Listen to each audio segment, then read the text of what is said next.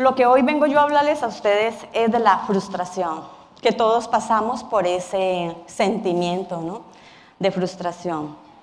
Se los expondré de una manera fácil. Frustración es un sentimiento de tristeza, decepción, rabia ante la imposibilidad de obtener lo que nosotros queremos, ¿verdad? Estar frustrados es una experiencia desgastante tanto emocional, mental y físico. Es muy común entre las personas. La frustración es un profundo sentimiento desagradable, generalmente provoca que provoca las expectativas insatisfechas de amarguras en cada uno de nosotros. Cuando nosotros manifestamos este sentimiento, nosotros mismos nos, encajamos, nosotros mismos no sabemos qué hacer, sentimos rabia de ver de que lo que nosotros hemos, eh, hemos querido, las cosas no han resultado, no han salido. Nosotros nos sentimos, nos sentimos frustrados en la familia, nos sentimos frustrados con, con nuestro, en nuestro matrimonio, en la crianza de nuestros hijos, nos sentimos frustrados en el trabajo, nos sentimos frustrados con nosotros mismos, pero eso tiene una razón. Y hay algo que quiero hacer mucho énfasis en esta, en esta prédica que voy a dar, porque Dios puso en mi corazón esto. ¿Y qué es? la mayoría de nosotros salimos a la calle, dejamos nuestras familias, nuestras esposas, nuestros hijos, como sea, viceversa, si sale a trabajar el hombre, si sale a trabajar la mujer. Entonces llegamos cansados a la casa. ¿Por qué nos sentimos frustrados en el matrimonio? Porque no, nosotros no, no nos llena lo que tenemos en casa. Hay cosas que lo que tenemos en casa, nuestro esposo no nos ha llenado nuestras propias eh, perdón, expectativas de nosotros mismos, ¿no? No, no, no, no encajan allí, no lo hay. Entonces nosotros nos sentimos mal. Llega el esposo de la calle eh, eh, enojado porque peleó en la empresa, porque no, no, no tuvo un buen día, llega a casa, llega de mal genio, llega, llega con cara de limón, ¿verdad? A muchos nos ha pasado. Y, los hijos llegan y que papá y están allí y resulta que están de mal genio. Reciben con una mala cara a nuestros hijos, reciben con una mala cara a las esposas. Y entonces vienen dos frustraciones, no solamente la frustración del esposo, sino la frustración también de la esposa y de los hijos. Y algo muy importante que quiero que ustedes se den cuenta, a veces nuestros hijos cargan con nuestras propias frustraciones. Y nosotros no creemos, decimos, no, está pequeño, no entiende. Sí entiende, porque desde los 10 años este niño está experimentando los problemas que hay en casa, 10, 8 años. Y ellos están cargando con nuestras propias frustraciones. Entonces nosotros decimos, ah, no, es que es igualito al papá, el genio igualito. No, no salió, no salió igualito al papá. Lo que pasa es que tu papá o mamá está llevando a tu niño, a tu niña, a cargar con tus propias frustraciones. Y eso nosotros tenemos que remediar eso, porque esto no puede continuar más así. Les voy a comentar un testimonio algo corto. Dios ha puesto en mi corazón, no lo iba, no lo iba, no lo iba a exponer acá, pero lo expongo porque pienso que a alguien tiene que servirle esto. Yo me sentí frustrada en mi primer matrimonio. ¿Por qué? Porque yo tomé malas decisiones. Yo me casé con un hombre alcohólico. Este hombre, yo llegué en un momento de mi vida en que yo llegué a una zona de confort, el cual yo dije, bueno, aquí estoy bien. Pero no me estaba dando cuenta que yo me estaba llevando a mi hija entre todo esto. No, yo no sabía que yo me estaba llevando a mi hija en esto. Y resulta de que una vez estaba yo lavando los platos frustrada, enojada, cansada. Y me dice una voz, ve y sube y mira lo que está haciendo tu hija. Cuando yo escucho esa voz, yo me lleno de un terror horrible y yo tengo que subir al segundo piso y yo siento que no voy a llegar, no voy a llegar. Cuando yo llego y abro esa puerta, ella está encerrada y cuando yo alcanzo a llegar, mi hija se quiere cortar las venas. Y me dice, ¿hasta cuándo, mamá? ¿Hasta cuándo con esta situación, mamá? ¿Hasta cuándo me expones a vivir tus propias frustraciones, mamá? Y era una niña de tan solo 10, 12 años, no tenía más. Ella estaba cargando con lo mío. Y papá, mamá, los que están aquí presentes y los que están en línea, mucho cuidado con eso. He escuchado varios papás, varias mamás, es que no hablo por no pelear. No, tienes que hablar. No hay necesidad de pelear. No hay necesidad de entrar en una discusión, lo único que tienes que hacer es llegar y decir y exponer, siéntate, quiero hablar contigo, esperar el momento preciso para nosotros hablar, sentarse, hablar y decir, mira, no estoy de acuerdo con esto, no me gusta esto, y llegar a un acuerdo los dos. ¿Por qué? Porque ya hay un matrimonio, porque ya hay unos hijos. Y tenemos que hablar. No es cuestión de que nos vamos a quedar callados, no es cuestión de que, no, es que no le quiero oír la boca, no, es que yo no quiero que peleemos, no, tenemos que hablar, tenemos que salir de este sentimiento de frustración que a cada uno de nosotros nos ha llegado. Así es. ¿Verdad? En la crianza de nuestros hijos. Nos sentimos frustrados porque a veces como padres somos muy permisivos. Entonces, cuando los hijos crecen, pues son otra cosa, ¿verdad? Ya no son niños que nosotros podamos manejar. Tenemos que poner cuidado en eso. ¿Por qué? Porque como padre nos vamos a sentir frustrados. ¿Qué hicimos? Pero ya no hay tiempo. Entonces, esto, esto tenemos que tenerlo nosotros muy claro y saber que nosotros tenemos que darle a nuestros hijos amor y autoridad. Amor con autoridad. Tener esa autoridad para hablarle a nuestros hijos. ¿Por qué? porque aquí va la enseñanza en nosotros y va la enseñanza para nuestros hijos también. Nos sentimos frustrados con nosotros mismos. Yo me sentí fatal conmigo misma, porque yo hice una carrera como gerontóloga y resulta que yo estaba emocionada, ¿no? Yo me hacía porque yo sabía que en Estados Unidos había esa carrera, yo sabía que en España había esa carrera, yo sabía que en Colombia había esa carrera y era súper bien paga totalmente. Pero resulta que yo me vengo para acá, para Tijuana, ¿y qué creen? No estaba esa carrera, no existía esa carrera. Yo metí la cabeza por aquí, metí la cabeza por allá, nada, no. Me sentí frustrada, cansada, enojada de ver que todo el esfuerzo que yo había hecho había estado en la basura, así lo vi de esa manera. Me sentí frustrada con mi carrera. Y así nos pasa muchas veces, nos sentimos frustrados con nosotros mismos, nos sentimos enojados con nosotros mismos. ¿verdad? Así es. Y aquí les va. Les voy a hablar de dos personajes nomás de la Biblia, el cual pasaron frustración. Y no solamente dos personajes, muchos personajes de la Biblia pasaron por, muchas, por mucha frustración. Y les voy a hablar, ¿quién conoce la historia de Job? Personalmente yo amo la historia de Job porque Job fue un hombre en que perdió todo. Él perdió salud, él perdió, él, perdió casa, él perdió sus hijos, él perdió absolutamente todo, lo perdió Job. Pero algo que yo admiro de Job, y fue que él su situación la recibió con una increíble entereza. Él la recibió de esa manera. Él sabía por qué, porque él tenía esa fe ciega en el Señor que el Señor pasara lo que pasaba, iba a estar con él. Y nos vamos a ir aquí al versículo Job 1.21. Y dice así, que me encanta lo que dice Job. Desnudo salí del vientre de mi madre y desnudo volveré allá. Jehová dio, Jehová quitó y sea su santo nombre. ¿Cuántos de nosotros quisiéramos tener ese corazón que, tiene que tenía Job? ¿Cuántos de nosotros quisiéramos llegar a, pasar por situaciones delicadas y poder tener ese, ese corazón de Job? ¿Y saben por qué?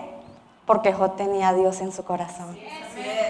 Porque Job confiaba ciegamente en el Señor. Que pasara lo que pasara, Dios lo iba a sacar adelante.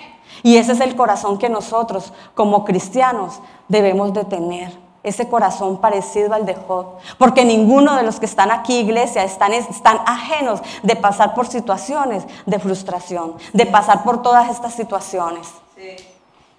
Hubo una persona que me dijo en una ocasión, ustedes como cristianos ven la muerte como una risa.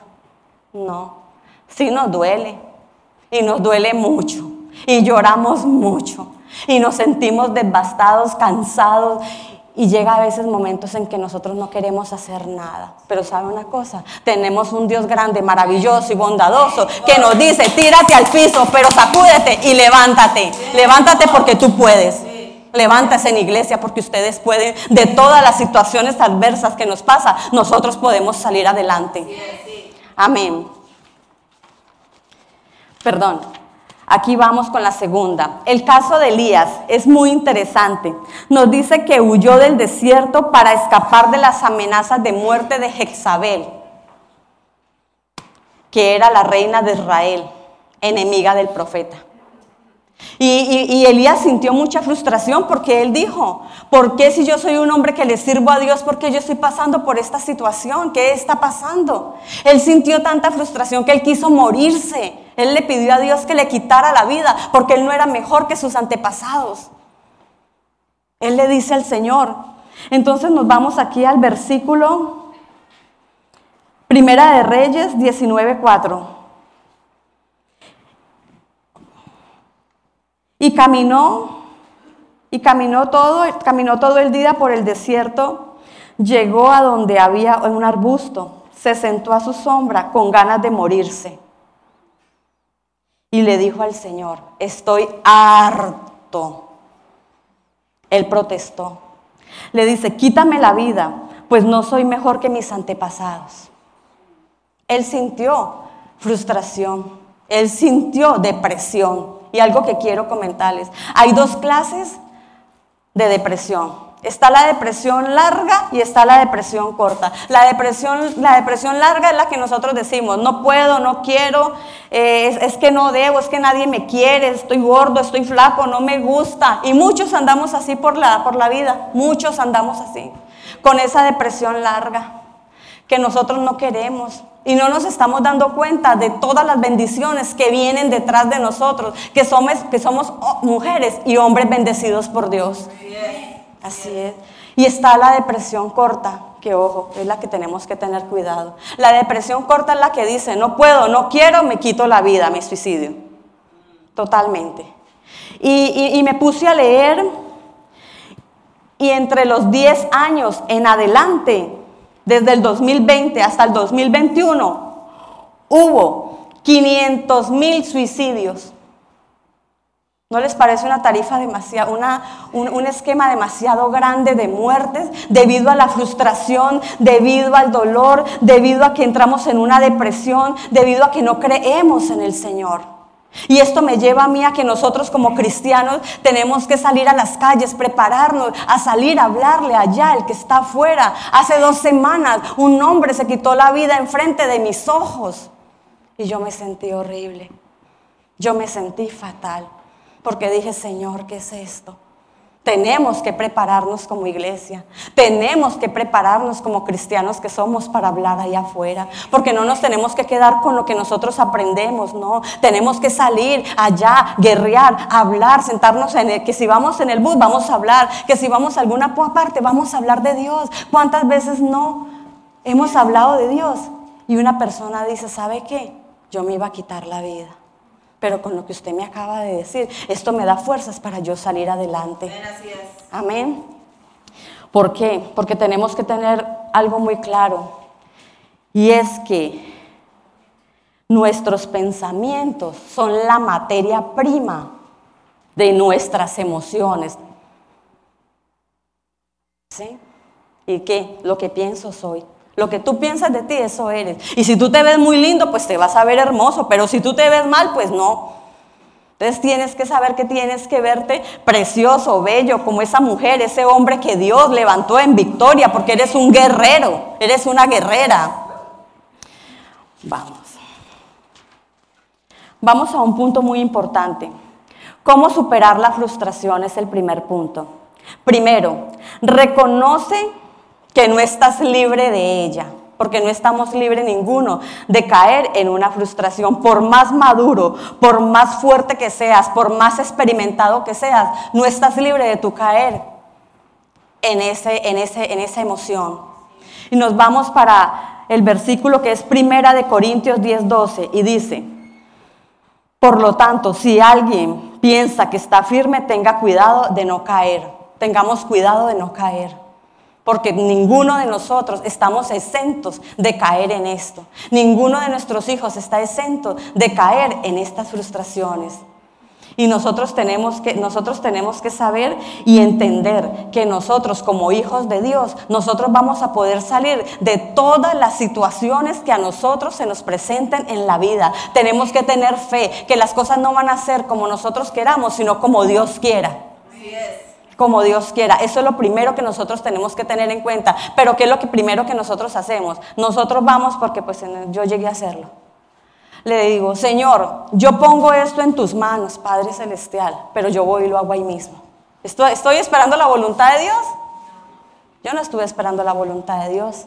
Yo fui a hacer lo que yo quería. Para después decirle, ah, no, Señor, pues yo le puse esto en sus manos y pasó tu voluntad. No es cierto. Nosotros tenemos que clamarle a Dios y sentarnos a esperar la voluntad de Dios, porque Dios siempre nos va a mostrar cuando es la voluntad de Él. Amén. Muy bien. Segundo punto, Pregúntate si la situación que me está frustrando la provoqué yo mismo. Y si es así, enmienda tu error para que no vuelvas a cometer la misma falta. Porque sabe una cosa, el Señor siempre nos habla antes de. El Señor siempre nos manda un ángel que nos diga, no lo hagas, no te metas, no, te, no, no hagas, no te presentes allí, no, no, no, no, te, no te aferres a esto, no te aferres a otra cosa. ¿Por qué? Porque el Señor nos está cuidando. Y a nosotras como madres el Señor nos da un sexto sentido. ¿Cuántos de aquí tienen ese sexto sentido como madres y como padres? Él nos da un sexto sentido de decir, ¿sabes qué? No lo hagas. ¿Sabes que esa persona no te conviene? Esa persona no te sirve. O a veces es viceversa. Hey, ¿sabes qué? Hazlo, mija. Es bueno, es bien. Es el idóneo, es la idónea. Pero no, nosotros no queremos tampoco, porque resulta que nosotros, ¿no? Nosotros pedimos, le decimos, Señor, yo quiero mi idóneo, yo quiero mi idónea, y mi idóneo viene y mi idónea viene, y resulta que el Señor nos manda la idónea, y nosotros le decimos, no, Señor, esa no, es que esa no es. Esa no es. Señor, yo voy a esperar a que tú me mandes la idónea y el Señor te la manda y tú no. Es que yo voy a esperar porque yo voy a esperar la respuesta de Dios. Y entonces terminamos quejándonos y el Señor te dice, y tú le dices al Señor, pero ¿qué pasó, Señor? Y Él te dice, pues si me cansé de mandártela, mijito, pero no la quisiste aceptar. Ahí siempre estuvo pero nunca, nunca, nunca quisiste poner los ojos en esa persona. Y entonces cometemos errores y después, ay Señor, tú, porque yo te lo pedí, Señor. Pero tenemos que tener mucho cuidado con todas estas situaciones, porque Dios siempre nos advierte de toda situación. Jamás Dios, no, no, podemos decir, yo en lo personal nunca te voy a poder decir, el Señor no me ha dicho a mí, no lo hagas, o no me ha puesto ángeles a decirme qué te pasa. Siempre. Hace, hace tres meses, cuatro meses, quise caer yo en una fuerte depresión y hubo un ángel que me dijo, Claudia, si te estás dando cuenta que estás cayendo en depresión. Y rapidito, rapidito me paré, porque en realidad estaba cayendo yo en una depresión. Pero le doy gloria a Dios porque siempre, escuchen, siempre Dios va a mandar un ángel que te diga las cosas tal y como son. Ahora, no se me equivoquen. No vayan a creer que porque el vecino viene y le dice, el vecinito aquí mundano le dice, no, es que si hazlo es porque Dios que te está diciendo. No, no. Tienen que saber ustedes acercarse a una persona que sea fiable, acercarse ustedes a una persona que tenga la sabiduría para obtener ustedes un buen consejo. Así es. Así es. Tercer punto, si la frustración viene por algo que no puedes tener tú mismo el control, que se sale de tus manos, ¿Qué es lo único que podemos nosotros hacer? Encomendarnos a Dios en nuestra angustia. Les pongo un ejemplo muy claro. En la pandemia, todos nos llenamos de terror, de angustia, de miedo y salíamos a la calle, nos quitábamos la ropa, llegábamos, lavábamos los zapatos, nos lavábamos la, planta de los zapatos. Yo era una de las que llegaba, le quitaba, le quitaba las cajas a los, al cereal, llegaba, lavaba los billetes, lavaba las monedas y una cosa impresionante. Y una vez Rosa me dijo, Claudia, te voy a acusar que estás lavando dinero. Entonces yo me, vine, me puse a pensar y dije, sí, es cierto. Me estoy llenando de, frustración, me estoy llenando de miedo y es una situación del cual yo no voy a tener el dominio sobre ella. Lo único que hice yo es poner mi familia en las manos de Dios y ponerme yo en las manos de Dios y decirle, Señor, que pase lo que quiera, Señor. Yo estoy en tus manos. Eso es lo que nosotros tenemos que saber, que nosotros tenemos que poner la situación en las manos de Dios. Un informe solamente de Perú del personal de salud. El 20% tuvieron muchísima frustración, dolor y con ganas de tirar su carrera al piso. El 15% de solo Perú quiso suicidarse. Y estoy hablando solo del personal médico. Ahora bien, si ustedes se ponen a ver, piden una, piden una cita con un psiquiatra, están llenos las citas son en cuatro meses. ¿Por qué? Porque la gente tuvo, tuvo más confianza en venirse y lavarse las manos, lavarse los pies, lavar los billetes, lavar la comida, lavar todo, menos en Dios. No pusieron la confianza en el Señor. Y nosotros tenemos que tener una confianza ciega en el Señor. Decir, Señor, si tú lo quieres, así es. Y si el Señor me quita la vida ahorita, ¿qué voy a hacer? Así lo decidió el Señor. Pero que aprender a salir adelante sobre todas estas circunstancias que nos pasan. Bien, cuarto paso. Aprende de la frustración. Si las situaciones que te frustran son irritantes y también son una oportunidad para aprender de ellas, aprende cómo llegaste a esta situación. ¿Cómo llegaste a la situación? Aprende cómo reaccionar la próxima vez que ocurra esta situación. Cómo la frustración puede hacerte parecido a Cristo. Y nos vamos al versículo Romanos 8, 28. Y dice así. Y sabemos que Dios hace todas las cosas cooperen para bien. De quienes lo aman y son llamados con el propósito que Él tiene para ellos. Es cierto. Las frustraciones nosotros las podemos tomar como una bendición de Dios, como algo que Dios quiere hablar con nosotros. Quiere que nosotros tengamos un corazón más humilde. Y me van a preguntar ustedes, ¿y cómo es eso? Pues yo lo viví ayer. Yo lo viví ayer. Ayer mi hija estaba desde, las, no, desde, desde el día siguiente, desde las 12 de la noche y voy a ver si quedé, y voy a ver si quedé en la universidad, y voy a ver. Y ella aquí se tronaba los dedos y hacía una cosa. Y yo, bueno, mi hijita. Se llegaron las 3 de la tarde y la señorita todavía es que necesito saber si quedé, es que mamá, es que ya. Ok, mi hija, le dije. Resulta de que el resultado fue que no quedó. No quedó. Y en la noche lloró toda la noche, esta niñita lloraba. Y yo le dije, ¿cómo me puse a pensar? Y ok, el Señor, y le dije, Sara, no pasa nada. Dale gracias a Dios porque no quedaste. Dios tiene algo mejor para ti. Y me decía ella, mamá, pero porque este año ha sido tan malo para mí? No importa, Sara, dale gracias a Dios. Dile al Señor, gracias Señor porque no quedé, porque el Señor tiene algo mejor para ti, mija. Pero levántate, quieres llorar, llora, mija. Llora. Démosle un aplauso al Señor porque el Señor es bueno, maravilloso y bondadoso.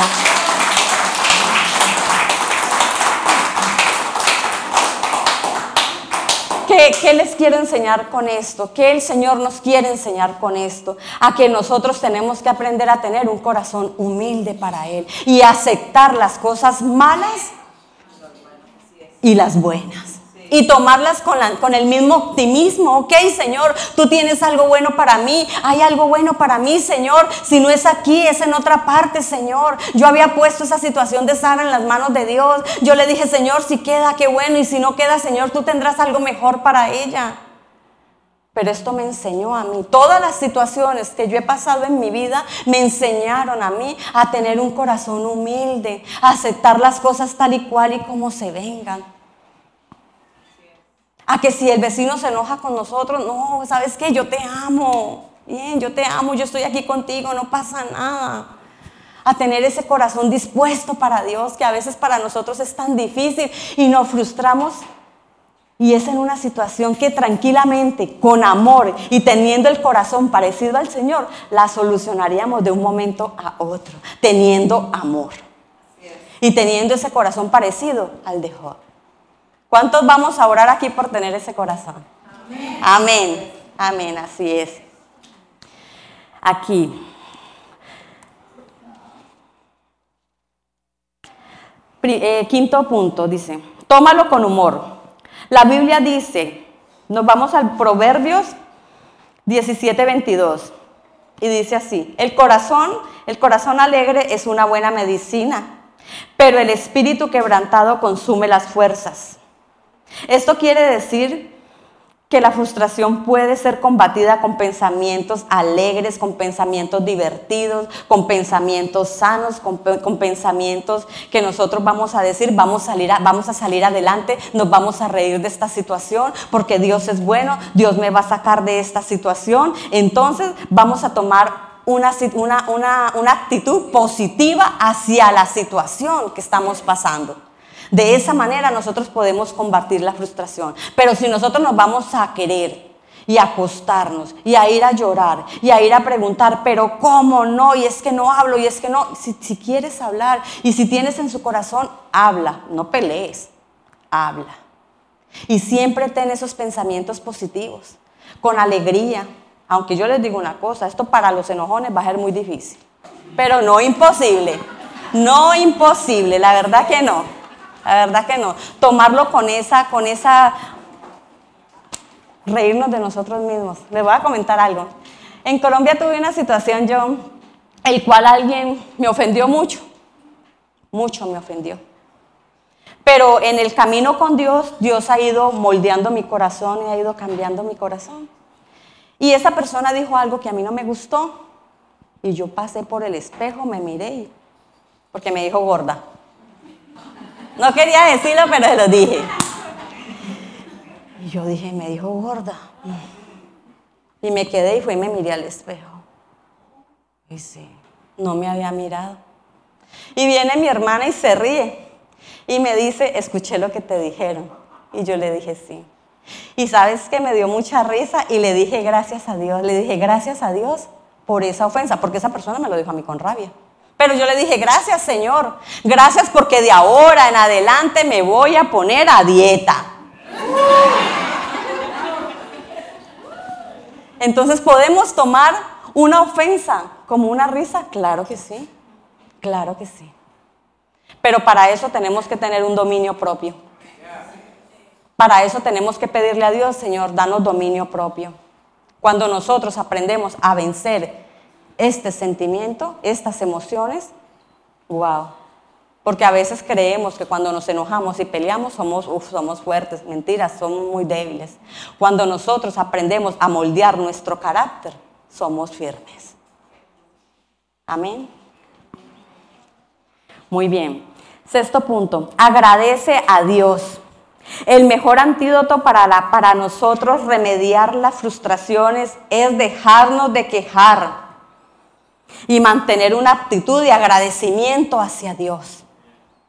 Agradecerle al Señor por lo que estamos pasando, incluso por aquellas situaciones complicadas que no podemos nosotros con ella. Y ustedes se preguntarán, ¿cómo me voy a sentir yo si se me llega a morir un hijo? ¿Yo cómo voy a tener esa actitud? Pues sí, la podemos tener porque le podemos decir, gracias Señor, gracias Padre Celestial por esta situación, Señor, gracias porque te lo has llevado, Señor, gracias porque dejó de sufrir, Señor. Y es difícil, ¿verdad? Llegar a tomar esta actitud. Pero a veces nos toca. Y esa es la mejor decisión. Es la mejor decisión que nosotros podamos tener porque el único que nos va a sanar las cicatrices de nuestro corazón va a ser Dios. Es el único. Amén.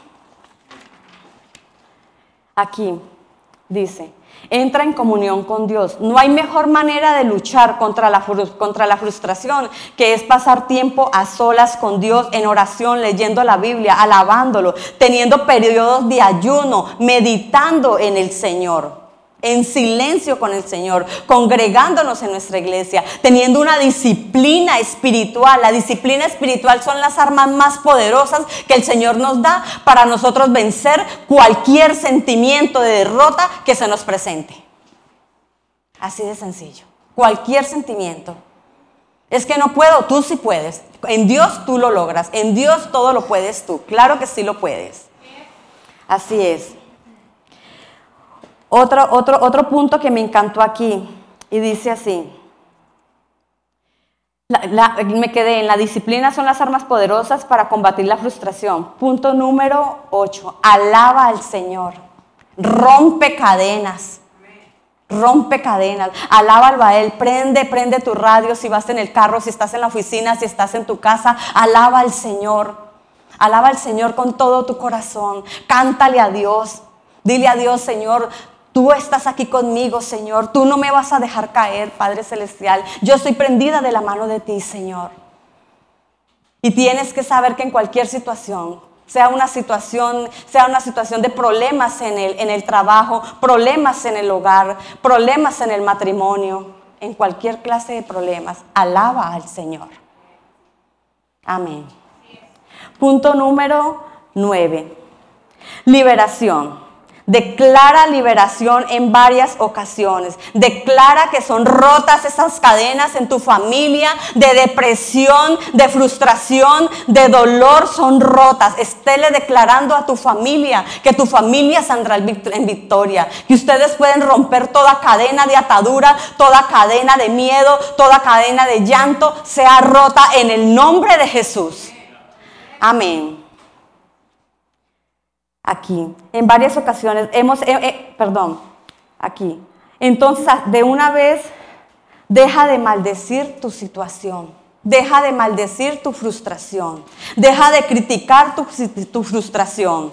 Aléjate de todo aquello que te deje frustración en tu vida. Aléjate. Por más dolor que te cause, aléjate. Si eso te frustra, aléjate. Bendice siempre. Deja de andar quejándote. Deja de enojarte. Deja de decir, no lo puedo. Más vale di tú. Filipenses 4:13. Todo lo puedo en Cristo que me fortalece. Porque el Señor es el que los va a sacar adelante. ¿Y por qué les digo esto? Porque tuve una madre que estaba postrada en una cama con la clavícula quebrada por el cáncer. Tenía su cadera quebrada por el cáncer una niña que duró dos meses postrada en una cama y tenía el versículo en, en su pared. 4.13, versículo decía. Filipenses 4:13, todo lo puedo en Cristo que me fortalece. Y le estoy hablando de testimonios por los cuales a mí me tocó vivir. Y ellas estaban en una situación de que eran pacientes terminales. Ahora bien, más nosotros podemos salir adelante en cualquier situación que ustedes tengan. Por más grande que sea la situación, obviamente van a poder salir, pero prendidos de la mano de nuestro Padre Celestial. Solos no vamos a poder. Amén. Y vamos a ir a la conclusión. Dice, la frustración va a venir. Sí, va a venir. Claro que va a venir. No lo puedes evitar, pero sí superarlo. Como hijos de Dios tenemos que saber que la frustración es algo que siempre va a llegar. ¿Por qué? Porque no somos perfectos, porque somos humanos, porque erramos y siempre va a llegar. Pero nosotros tenemos que, tenemos que saber que nosotros decidimos cómo superarlo y cómo levantarnos. ¿Por qué? Porque tenemos armas poderosas que son el Padre Celestial es tu Padre Celestial. Esas armas poderosas, la Biblia, las, están, en, oración. Esas son armas que el Señor nos da a nosotros para nosotros salir adelante y saber que dentro de nosotros está el Padre Celestial. Saber que con Él todo lo podemos en Cristo que nos fortalece. Seguir adelante. Gracias por escucharnos. Si te gustó el mensaje o sabes de alguien que debería escucharlo, compártelo. También te invitamos a que nos sigas en nuestras diferentes redes sociales que te estaremos compartiendo en la caja de descripción y así puedas acompañarnos en nuestros siguientes eventos. De nuevo, Gracias por apartar un tiempo para escuchar lo que Dios tiene para ti. Ten una bendecida semana.